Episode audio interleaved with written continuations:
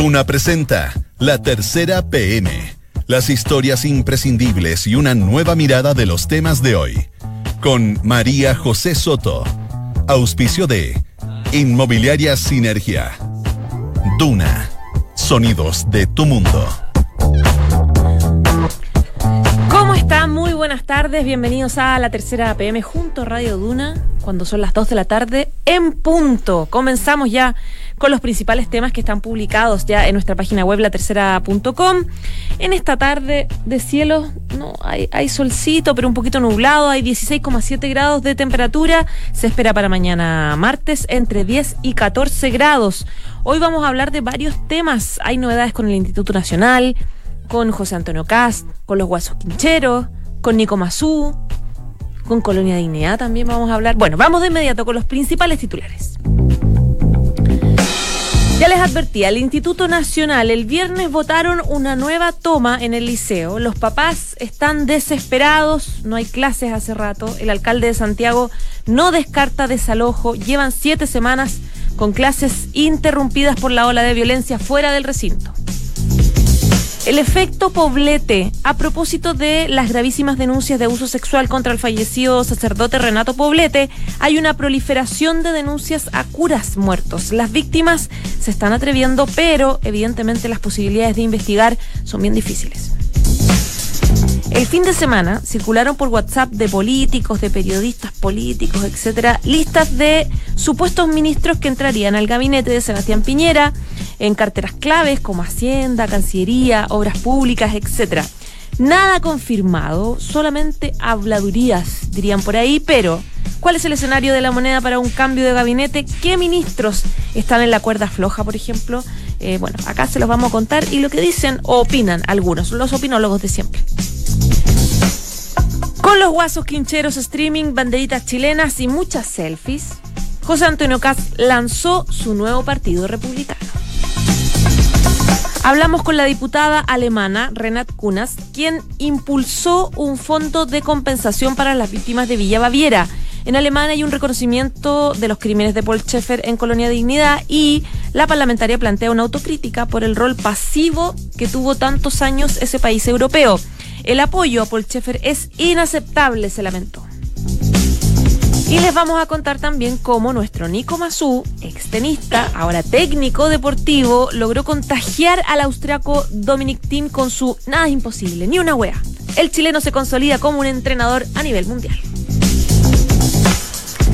Dos de la tarde y dos minutos. Vamos de inmediato con el primer titular que yo les contaba. Tiene que ver con la crisis en el Instituto Nacional. Les decía que ya llevan siete semanas los estudiantes con clases interrumpidas totalmente por los desórdenes, las tomas, la ola de violencia, etcétera. La verdad es que ya nadie sabe qué hacer. Los estudiantes tienen un petitorio bien firme. Hoy día hubo una reunión en la Intendencia para ver cómo se soluciona la situación. Y estamos con Carlos Said, que es periodista de Nacional de la Tercera, que viene reporteando ya hace rato esta situación. ¿Cómo estás, Carlos? Hola, muy bien. Muchas gracias. Cuéntame un poco. Hoy día hubo una reunión en la Intendencia que juntó a varios factores. Claro, se reunió la intendenta, el alcalde de Santiago, la rectoría del Instituto Nacional y los centros, el centro de estudiantes para eh, tratar de llegar a un diálogo y, y, tratar de bajar las movilizaciones que ya se extienden. Esta es la séptima semana de movilización continua, eh, movilización que estuvo marcada por eh, suspensión de clases continuas durante esto, este mes y medio. Eh, y ahora se recrudece la presión hacia la Municipalidad de Santiago con la toma, cuando el viernes los estudiantes deciden eh, optar por la toma como método de movilización. Y eso es una clara presión al, al, municipio de Santiago, que la semana pasada le entregó una respuesta al petitorio en 21 puntos eh, pero que los estudiantes encontraron insatisfactorio, porque básicamente el, la respuesta son eh, la propuesta de creación de mesas de trabajo con fechas, pero no una respuesta concreta a lo que ellos querían que, que buscaban, que principalmente son temas de infraestructura como temas uh -huh. curriculares. Eso quería preguntarte, ¿cuáles son las peticiones? Porque yo estaba leyendo un poco que van desde eh, alimentación distinta eh, cosas que uno podría decir, bueno, no es tan prioritario, a cosas más de fondo, como por ejemplo arreglar la caldera, mejorar la sala. Claro, hay temas internos y externos, ellos lo dividen así. En temas externos, justamente están temas como eh, la petición de, una, de un menú vegano de la parte de la Junaev mm. y temas ya quizás más, mucho, mucho más ajeno o, eh, poco cercano a la realidad escolar, que es como el, rechazo al TPP-11. Eh, pero ellos lo identifican claramente como un tema externo, eh, como petitorio externo, y no, no, no, han centrado su movilización en eso, sino que en los temas más internos, que son eh, la mejora en la infraestructura y los cambios curriculares. Estos son temas que también, hay que decir, tienen el apoyo de los centros de padres, de los, mismos apoderados. Los apoderados dicen que están muy angustiados, no saben qué hacer con tanta movilización, con tanta pérdida de clases, pero le reconocen a los estudiantes que eh, son demandas justas. Eh, nosotros eh, la semana pasada fuimos a una reunión de apoderados que citó el, el, colegio y ahí hablábamos con los apoderados y ellos decían que estaban de acuerdo con las demandas, no así con la forma en cómo los estudiantes están movilizándose. Porque, por ejemplo, hay, hay mm, elementos ya y símbolos de esta movilización de retraso en la infraestructura que son estas estas sillas de madera eh, de palo empotradas en, en, la sala de clase. Que son de hace 50, 60 años atrás y siguen estando ahí en el liceo. Entonces dicen, eh, eso no puede seguir siendo. Carlos, ¿cuáles son las de, para ir ordenando un poco, cuáles son las demandas, si pudiésemos poner las cuatro principales demandas que ellos dicen, podemos flexibilizar en mucho, pero en esto no? Bueno, un tema son la, la infraestructura, la, la, sala de clases, la reparación en los baños, eh, el agua caliente en las calderas. También hay que ajustar o remodelar, los baños porque en algún momento van a entrar las niñas. hace un par de meses atrás los estudiantes de la comunidad también votó el ingreso de mujeres próximo y eso se va a concretar. Y también requiere una mejora en la infraestructura. ¿Cómo, cómo, es ¿Cómo está el liceo, el, el Instituto Nacional por dentro? El alcalde dice que ha introducido mejoras, que ha reparado salas, junto con los ex alumnos también han eh, mejorado las salas, eh, pero eh, los estudiantes dicen que de todas formas hay mucho mucho que reparar, porque el instituto... ¿Cómo qué, por ejemplo? los baños, la mejora en... Hay, hay, se mejoraron, por ejemplo, cuatro salas, pero hay otras 41 que también requieren mejora. Ya, entonces infraestructura no puede decir, obviamente es, bien fundamental. Y el alcalde incluso, incluso el alcalde lo reconoce, dice efectivamente el demanda de infraestructura eh, son, son correctas, o sea, eh, se, requiere mejora. Y el, municipio, eso te iba a preguntar, ¿el municipio no se ha comprometido con hacerlo de manera... Dice que lo, que lo que, van a hacer un cronograma para la mejora de las salas, pero ellos también advierten que en años anteriores han llegado fondos para mejora de infraestructura y no lo han podido usar, porque la, todavía el municipio tiene una deuda educacional muy grande y por ley no puede ocupar esos fondos hasta que sal, sanee esa deuda. Mm. Y ahí culpa a la administración de Carolina Toá. Dice, eh, llegaron esos dineros y, Carolina todavía no, no hizo nada por sanear esa deuda y poder usar esos fondos. O sea, en la práctica la municipalidad no tiene plata para solucionar el, problema de claro, inmediato. Está más o menos un poco atado de mano o, solamente puede entregar soluciones muy a largo plazo para, mejorar ese tema. Y hay otros temas que son más curriculares, que son más pedagógicos y, que también se busca solucionar a través de una mesa de trabajo, que son, por ejemplo, la inclusión de la salud mental, la salud sexual y la educación cívica dentro del plan común de, de los escolares. Em, también quieren que los profesores tengan otros enfoques de pedagógicos no sexistas, que es un tema que pegó mucho el año pasado a propósito de la movilización feminista y donde algunos estudiantes denunciaban que los profesores eran eh, excesivamente machistas en la sala de clase.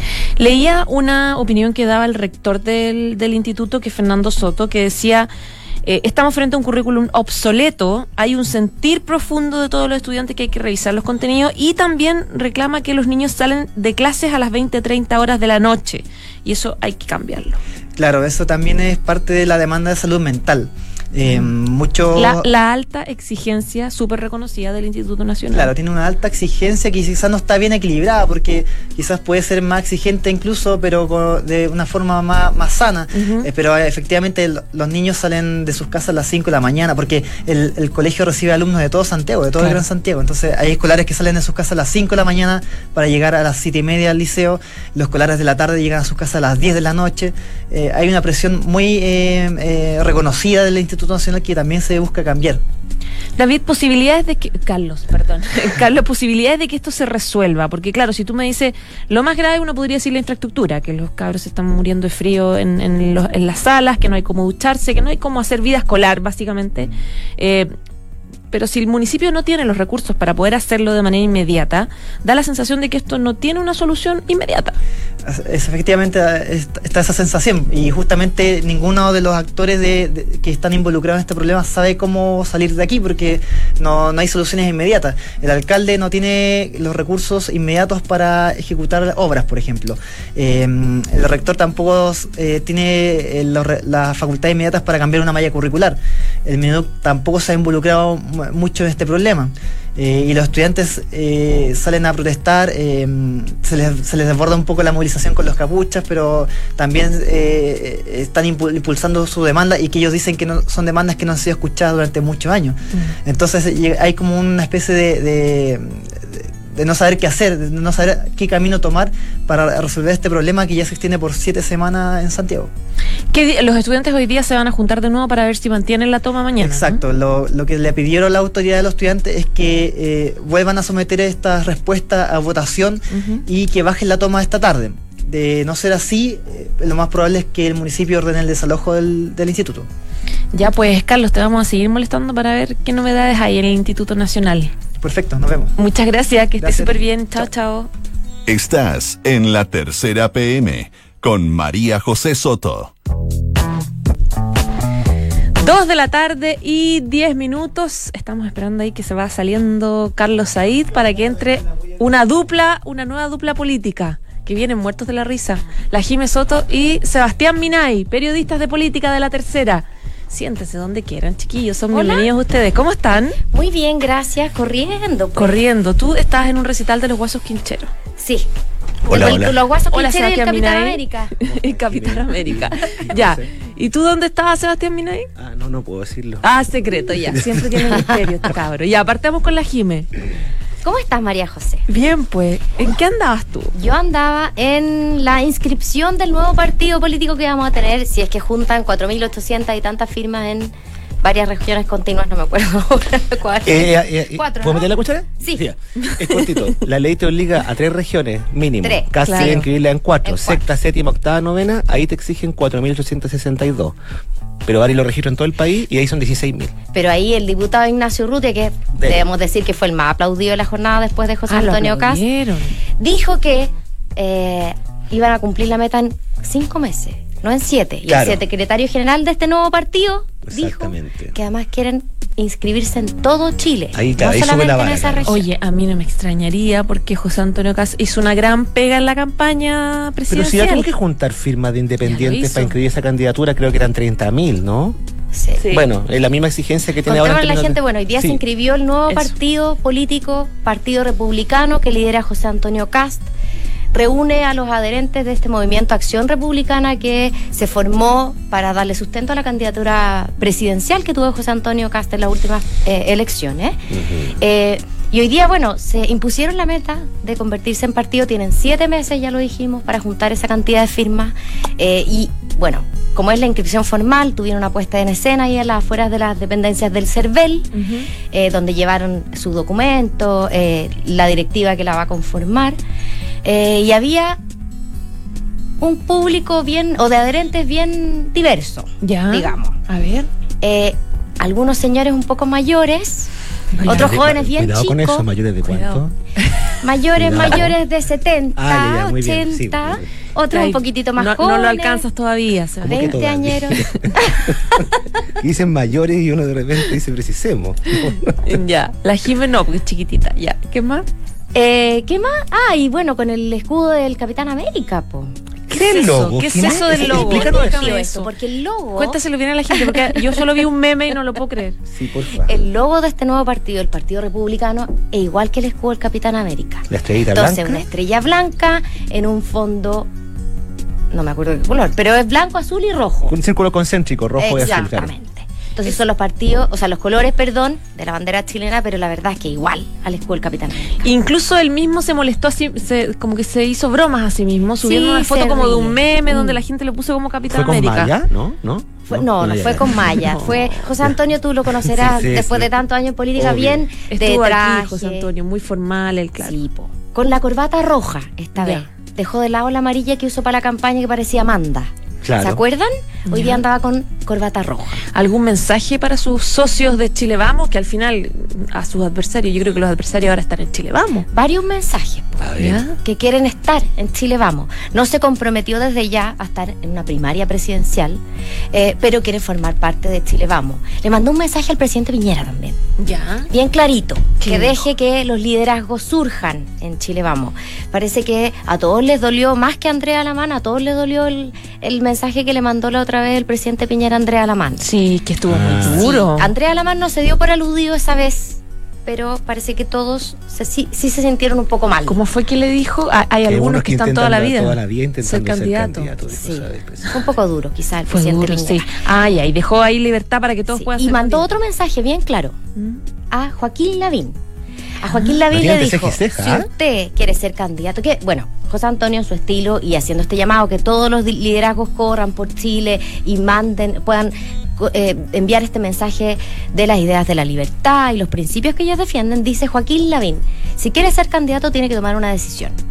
O va a ser candidato a la alcaldía o va a ser candidato presidencial. Que no asuma una candidatura municipal para reelegirse en Las Condes, si es que va a renunciar después para ser candidato presidencial. De hecho, José Antonio Cas estuvo acá también hoy día en la mañana en Hablemos en Off y él dijo eh, derechamente que Lavín no use la plataforma del municipio, de la alcaldía, para ser candidato presidencial. Lavín no ha dicho nada todavía de eso, ¿no es cierto? No ha dicho nada, pero Lavín, parece que no... su pega bien hecha nomás. Cri, cri, cri, cri. No habla de política, es panelista en matinales, mm. habla de temas ciudadanos importantes. Pero Cast ya lleva varios días, es como la tercera o cuarta esta vez que hace el mismo punto de que la no haga campaña con recursos públicos. para ser justo, yo creo que se lo preguntan mucho. ¿Será la principal competencia que se ve de José Antonio Cast? Porque un UDI, un ex UDI. Bueno, más de la mitad de la directiva del Partido Nuevo son ex UDI. Más de la mitad, sí. Oye, Eh, y Sebastián Minay yo quiero preguntar en paralelo a lo que está pasando en el CERVEL con José Antonio Cas. Mm, pantalla dividida, hay, ah, claro, pantalla dividida. Mm, ¿Hay o no hay aspiradora en el Mont Varas? Expliquemos a la gente, expliquemos a la gente que el, el, anticiparse, porque todo esto es parte de la misma sinfonía, esto que pasa con, con, Chile Vamos y el, Republicanos de Cast y lo que pasa en el gobierno. Yo encuentro que conversan mucho esos dos sucesos. De hecho, yo te quiero contar una cosa, perdona, pero el día en la mañana en el CERVEL los adherentes de José Antonio Cast comentaban, ojalá que no sea hoy día el cambio de gabinete. Para robar la noticia. Para robarnos la noticia. Ah, está muy, están muy atentos allá a lo que pasa en la Bueno, el deporte, el, anticiparse y, a los periodistas políticos la gente a lo mejor no sabe, los que vivimos de esto para bien o para mal, el, un cambio de gabinete es el equivalente al, Festival de Viña para los periodistas de espectáculo. O sea, siempre nosotros vivimos y sufrimos en pos de que un cambio de gabinete no nos pille con la guardia abajo, que sepamos anticiparnos. Y el comentario que tú hacías recién, María José, lo hemos dicho antes y lo voy a repetir ahora, deriva de la mejor lección de periodismo que me la dio, no un periodista, me la dio Gonzalo eh, eh, López, de, eh, asistente de Cámara TVN, cuando cubrimos la moneda el, el primer gobierno de Piñera, que era un día que venía el lobo, que sí, que el cambio, que no, hasta que él me dijo, oye negro, están pasando el chancho en el Mombara, el chancho de la enceradora. Y, esa, y ese día Y ese fue el día del cambio de gabinete y desde entonces uno siempre está atento si están engalanando Cuando enceran el Salón Mombara, que es donde se hace la ceremonia, es que algo va a pasar algo en va a pasar Bueno. Esto ha sido una teleserie que se ha extendido durante meses. Eh, el tema ha bajado, ha subido, pero ya eh, eh, viene encaminado este año, este segundo año, el último antes de elecciones, con las cifras de opinión pública en contra, con los roces que hay y las fricciones ya derechamente algunos con ribetes de conflicto dentro del nuevo oficialismo, se ha reimpuesto este tema y sobre todo, además porque el viernes pasado, ustedes sabrán mejor que yo, ya hubo derechamente alarma, alarma de gol y fue falsa alarma. circuló fuerte, bastante alarma el viernes en la mañana. Se incluso circularon eh, a través de grupos de WhatsApp listas, listas, ya como nunca, el fin de semana como pocas veces se ha visto, porque generalmente se maneja bajo siete llaves Siempre se dice lo que desean hoy día los dirigentes políticos como la vocera de gobierno, solo el presidente tiene esto en la cabeza, pero sabemos que no es así.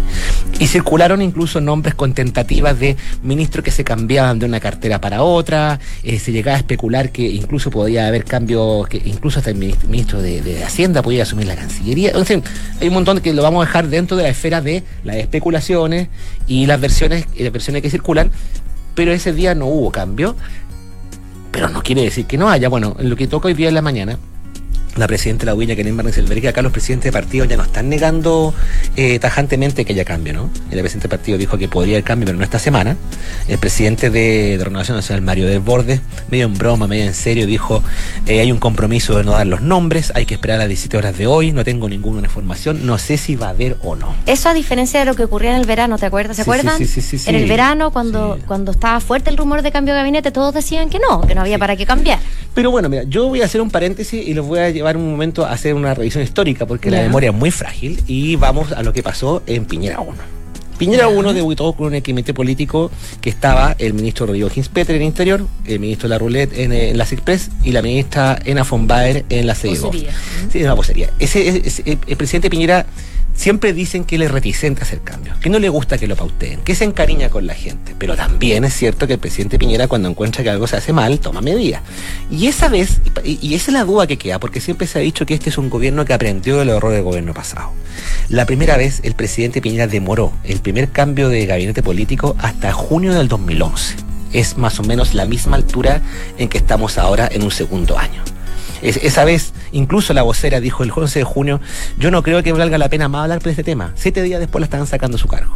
Que fue un cambio que también se resistió mucho, sacó la vocera de Nafombea, entró Andrés Chávez a la vocería, entró Pablo Longueira a la UDI y siguió ese curso eh, pero, el, pero, tuvo que hacer un segundo cambio político en noviembre del 2012 después de la derrota de la paliza municipal que sufrió y ahí fue cuando el presidente hizo lo que nadie creía que iba a hacer, que iba a sacar a Rodrigo Ginspeter. La misma duda hasta ahora respecto de qué pasa con el ministro de Interior Andrés Chávez. Pero el ministro del Interior lo, le dio el tremendo espaldarazo para, la, cuenta pública dándole las reformas institucionales. Pero María José, la otra vez tampoco nadie daba apostaba que sacara a Rodrigo Ginspeter. Pero Rodrigo Ginspeter estaba con tremendos problemas. La otra vez le habían puesto un, un disco pare de la UDI, pero esa vez. Pero tenía la UDI y RN odiándolo. Pero esa vez tenía ministro Chávez al lado.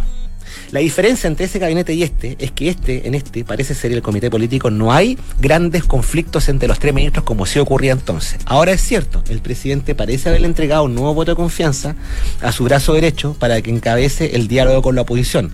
Pero los expertos en esto, que estuvimos conversando con ellos en la mañana, eh, estuvimos hablando con la Cristina Vitar, con el Matt Colodro, con Gonzalo Migueler, con varios nombres más. Una cosa es que el presidente haga este gesto, pero el diagnóstico que parece transversal y no estamos hablando a la gente que integra la oposición, el Partido Comunista, gente que entiende bien cómo funciona el gobierno por dentro, es que acá hay un problema de gestión política es bien difícil encontrar alguien que te diga, mira, en realidad esto es solo un problema comunicacional, que los tiempos mejores, hay un tema de gestión política. Y, el mismo ministro Chávez tiene este dicho, si sigues haciendo lo mismo, obtendrán los mismos resultados. Un tono parecido es lo que dicen los expertos hoy día de que si el presidente quiere corregir el ritmo de esta falencia política, tiene que entrar necesariamente a hacer cambios en el, en el comité político que saque o no al ministro Interior es algo que nosotros tres acá y muchos de ocho, muchos otros, perdón, se me trapicó la lengua, lo consideran muy poco probable. Pero, si no, pero si no lo hace, tendrá que al menos eh, hacer cambios en, en, otros ministerios políticos. Ahora, ¿cuál es la evaluación que tiene el ministro Blumel, secretario general de la presidencia? Que es un rango tan importante porque finalmente el que cierra los acuerdos en el Parlamento, mm. tiene la paciencia de juntarse con los, la bancada de tal partido, etcétera, etcétera. Mm. ¿Cuál es la evaluación que tiene el desapega y por qué se rumorea tanto que podría ir a la vocería? Estamos hablando de tres plazas, ¿no es cierto? Interior Andrés Chávez, Secretaría General de Presidencia eh, Gonzalo Blumel, que es Evópoli, y vocería de gobierno Cecilia Pérez, que RN. UDI, Evópoli, RN. El ministro Blumel. El ministro Blumel le tocó bailar con la FEA la mayor parte del primer año tuvo, tuvo su punto más Con el feo, diga. Claro, tuvo, claro, un ministro que tenía que probar en la cancha, en combate, sin, sin tiempo de hacer marcha blanca, entenderse con una mayoría, que no había tenido el bagaje político y además que tampoco lo lloró mucho, precisamente el ministro Chávez. Recordemos nuevamente, cuando llega le toca el hombro y le dice, es como mi hijo, ¿se acuerdan? Sí. Y que de ahí para adelante se le puso la pista arriba porque quedó la sensación de que necesitaba cierto subsidio. Ahora, apoyo. hay un diagnóstico, sí, y eso me lo han dicho hasta incluso la oposición, de que la gestión del ministro Blumel ha mejorado, más que nada porque encuentran que es una persona no confrontacional, pero tiene la dificultad de enfrentarse a una mayoría adversa que cada vez eh, tiene menos margen para negociar. Todo este piso del 4% ha demostrado mm. que además el gobierno eh, eh, camina por un desfiladero súper estrecho, si se sobre todo ahora con este partido republicano de José Antonio Cast, que ha transformado una bandera esto de no entregarle, el gobierno no le regale la agenda a, la oposición con el 4%. Entonces, varias veces hoy día, por ejemplo, lo del 4%. Exactamente, y además que Evópolis es el rival natural de republicanos. no perdamos en cuenta eso. Claro. Blumel está bastante bien aspectado, pero, pero, pero dicen que está mucho mejor, pero precisamente porque hay un problema además en comunicaciones es que algunos dicen, bueno, tal vez el ministro con este estilo que tiene, de ser más conciliador, de no ser tan peleador, más allá de que lo esté haciendo mejor en las Express, podría funcionar mejor para este momento en la Seguego. ¿Por qué, queridas amigas? Porque hay un diagnóstico también de que no solamente el problema político, sino que la vocera ha sido una excelente escudera al presidente, pero ese, ese, ese papel, ese rol ya está un poco agotado, porque si el presidente quiere buscar acuerdos, no puede tener una portavoz que empieza a, acusar a la, a, la, a, la, posición de antipatriota, un discurso que sea posicionado como más Necesita una vocería más conciliadora, y ya no la fue Cecilia Pérez. Es que cambiar de rol es difícil que cambie de rol de para otro. Aparte que después de la cuenta pública, ella fue reemplazada, dicen que fue por un resfriado, justamente con Blumel. Entonces, que el interrogante acá la estaban sometiendo a prueba. Para el reemplazo de Blumel, hay otros nombres, tendría que ser un ex parlamentario. Hay versiones que hablan de ministro de Vivienda Nicolás Monque, de Cristian Monker ya, veamos. Pues puede, puede, que no pase nada, la verdad. Siempre pasa los viernes a última hora cuando estamos a punto de irnos a la casa. Yo se lo recuerdo que la máxima es viernes. Vamos a mirar si están pasando la chancha en el salón Bombara. El chancho en Eso mismo. Ya, Jime, Seba, se nos acabó el tiempo. Les agradezco muchísimo y vengan a vernos más. Lo Invítenos. Cuando quieran. Que estén bien. Chao, chao. Adiós. Chao. En Duna Escuchas, la tercera PM, con María José Soto. Dos de la tarde y 25 minutos. Muchas gracias. Ahí se va yendo la Jime con, con Seba Minay. Y viene entrando Fernanda Rojas, periodista de Mundo de la Tercera. ¿Cómo estás, Fernanda? Muy bien, José. ¿Y tú? Bien, también. Pues tú vienes hablando de eh, Colonia Dignidad. Básicamente de esta mm, eh, suerte de compensación que ya está lista por parte del gobierno alemán a las víctimas de violaciones a los derechos humanos. Hablaste con la diputada alemana que impulsó precisamente eh, todo este operativo. Sí, hablamos con la, con la diputada alemana Renate Kunast del Partido de los Verdes. Ella fue una de las que impulsó la comisión mixta que finalmente aprobó esta compensación que les va a llegar a, los a los chilenos y alemanes que vivieron durante años en Colonia Dignidad, la Colonia Dignidad de Paul Schaeffer. Claro, exactamente. Y primero, ¿cómo se gestó esta compensación? Bueno, es importante señalar que Alemania eh, no reconoce la responsabilidad jurídica por los crímenes que se cometieron eh, en Colonia Dignidad, por lo que esta, eh, esta compensación se da solo por el hecho de que ellos aceptan la responsabilidad moral de los mm. hechos. Entonces, esta comisión viajó en 2016 a Chile, estuvo en Colonia Dignidad, a 350 kilómetros para los que no saben de Santiago. Estuvieron ahí donde vivieron más de 300 personas durante el periodo de Paul Sheffield. Eh, vivieron, o sea, vieron todo, porque ellos contaban también con todo, no podían salir de este lugar los colonos, estaba todo cerrado las hectáreas, y ellos vieron la realidad y lo que había pasado, conversaron con las víctimas, y la diputada me dice en la entrevista que después de su visita a Chile, eso los impulsó a que sí o sí tenían que generar esto. Ellos condenan totalmente lo que pasó con Paul Schaeffer, dicen que es inaceptable la no interferencia que se hizo durante ese periodo y de cierta manera la libertad que se dio para que él hiciera todos los crímenes que cometió al interior. Hay que recordar también que Paul Schaeffer está, murió en 2010 eh, cumpliendo condena por abuso sexual de menores, por homicidio, por también em, otros delitos. El tema de, de la diputada que nos comenta, que es la compensación que se aprobó en el Bundestag, el Congreso alemán, y es bien polémico porque las víctimas acá ya han reaccionado. Esto fue aprobado en mayo. son 3,5 millones de euros. Son 3,5 millones de euros, por lo que serían alrededor de 10 mil por víctima en pesos chilenos serían 7 millones. Las víctimas consideran que esto es insuficiente dado todo el dolor y todo lo que pasaron durante eso, ese tiempo. Además porque la mayoría de los niños ahora son mayores y trabajaron toda su vida al interior, no tienen pensión, no tienen ningún respaldo. La diputada nos comenta que de este monto, que todavía no se sabe cuántas víctimas lo van a recibir, pero al parecer serían... Son más o menos 300 víctimas. Sí, pero alrededor de solo 50 lo estarían, estarían por recibirlo. Mm. Pero ella también me dice que todavía no se sabe eh, cuántas lo van a recibir finalmente. Pero lo que ella sí sabe es que el fondo va a ser también uno especial para los niños que crecieron en Colonia Dignidad, ellos van sí o sí, aparte para las personas que son ancianas y que tienen enfermedades, para que puedan por lo menos tener el dinero de recibir las consultas médicas. Además también esta compensación viene, eh, se va a formar un centro de documentación para una especie de museo de la memoria, por así decirlo, de lo que ocurrió en Colonia Dignidad.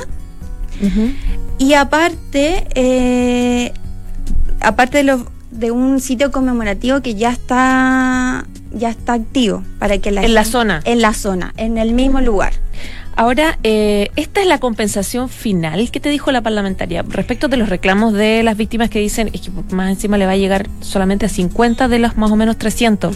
Eh, ¿Hay alguna posibilidad de volver a debatir esto en Alemania o esto ya es lo definitivo que puede hacer eh, el gobierno? Como no se sabe cuánto lo van a recibir todavía, ella me dice que hay que esperar, pero ella acepta que sabían que se iban a venir estas críticas, pero que era todo lo que podían hacer.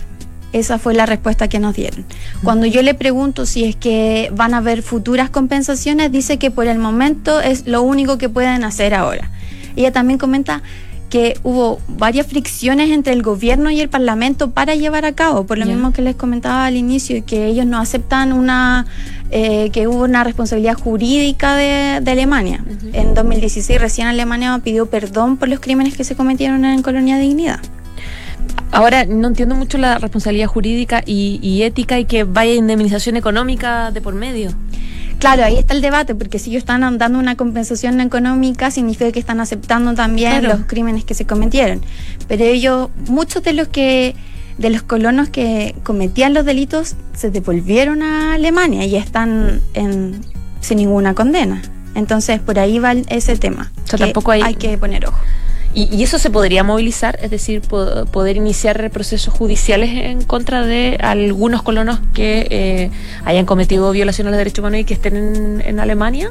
Los abogados que, que están aquí trabajando en Chile han intentado durante los últimos años impulsar medidas, pero Alemania se niega hasta el momento a ha rechazado todas las acusaciones dado que ocurrió todo acá en Chile. O sea, un reconocimiento moral y una indemnización que se concrete ahora no significa que pueda abrirse algún tipo de investigación de otra línea. Claro, no se sabría. O sea, no se podría decir todavía. El año pasado recién se dieron a conocer archivos que estaban secretos durante este periodo en Alemania. Eh, lo filtró la BBC y ahí se dieron a, conocer varios hechos terribles que, que mm. se cometieron en Colonia Dignidad.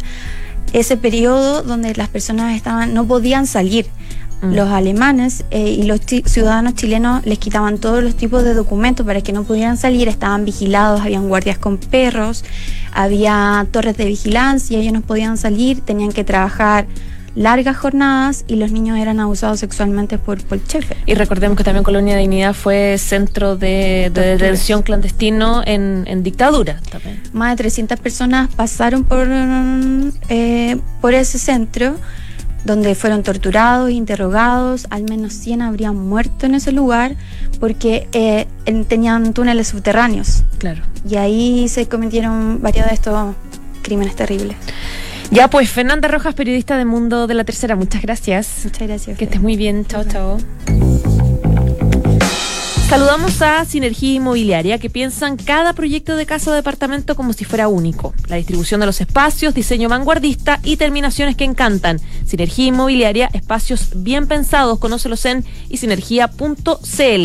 Dos de la tarde y casi 33 minutos. Ya nos vamos. Gracias por informarse con nosotros y quédese en la 89.7 porque ya viene la próxima carta notable que es de un niño enfermo que recibió la última carta de Hemingway antes de su muerte.